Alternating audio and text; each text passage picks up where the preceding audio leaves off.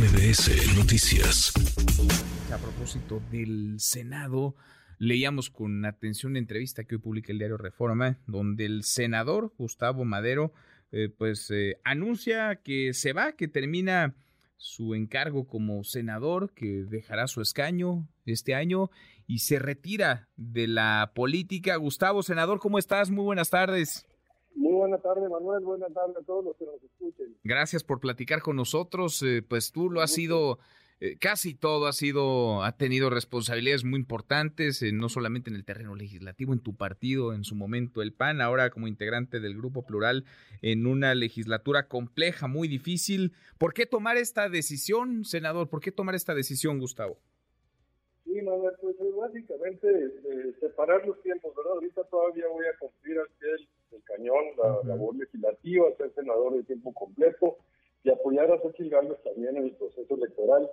Son mis compromisos, pero ya una vez que resulte el resultado, este, ya es una decisión tomada, Manuel, porque en la vida, en la política, hay que entender los tiempos y ya entender que lo que pude haber aportado, lo bueno, lo malo, pues ya lo hice y también como biológicamente ya uno se acerca más a una etapa conclusiva y hay que cerrar bien ese capítulo también, Manuel. Entonces se juntan las dos cosas, eh, darle oportunidad a los jóvenes, a los nuevos relevos, le echen muchas ganas y apoyarlos desde fuera, pero ya como parte de la sociedad, no como un actor dentro de la actividad política, sino más bien como un actor de la sociedad civil, un actor independiente, mm. seguir trabajando por nuestro querido México, pero también disfrutar un poco de la vida y de los nietos. Pues sí, me, imagino. Ahora, tú has sido un, un eh, político, un senador eh, combativo,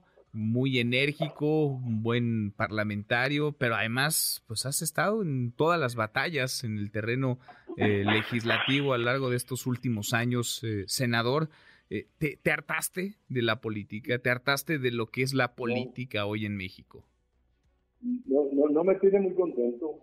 este, déjame decirte que estoy un poco desencantado de la incapacidad eh, que hemos tenido los mexicanos para encontrar las soluciones a los problemas profundos de nuestro país. Eh, en ese sentido, se me siento un poco frustrado porque no hemos logrado construir mayorías estables para hacer las grandes reformas, los grandes compromisos de, mediano plazo. Creo que nos falta como país generar consenso de qué tipo de México queremos, cuánto gobierno, cuántas sociedades, cuánto mercado, eh, y el rol de los partidos políticos son, son variables que todavía tenemos que trabajar mucho para que tener un mejor país.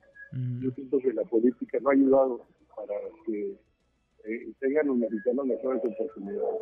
Ninguna, incluyendo la actual, que creo que más bien es un proceso, pero trae una envoltura de, popularidad que confunde, pero que me preocupa muchísimo y por eso estoy trabajando eh, activamente en el proyecto de la Marea Rosa, el proyecto uh porque no me gusta el militarismo, no me gusta la elección democrática y en ese sentido pues, seguiremos trabajando.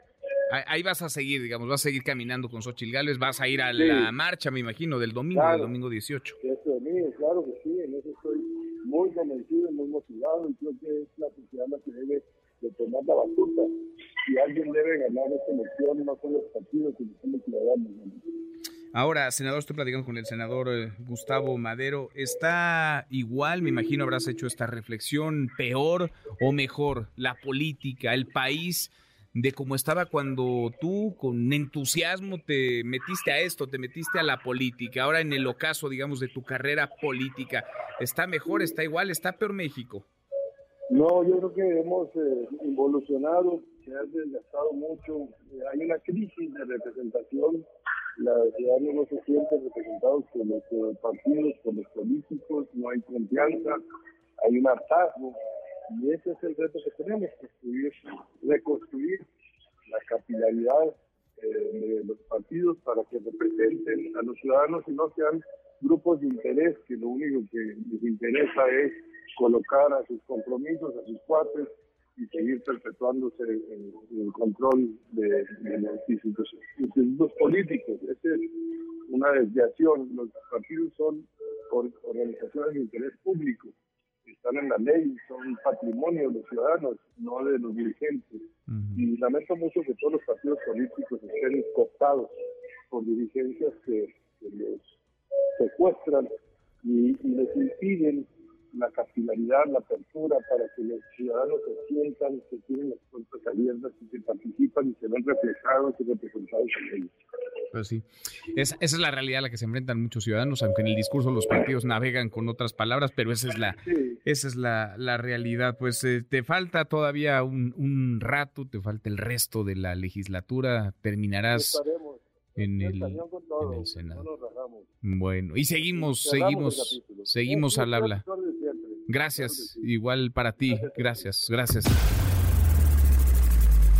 Redes sociales para que siga en contacto: Twitter, Facebook y TikTok. M. López San Martín.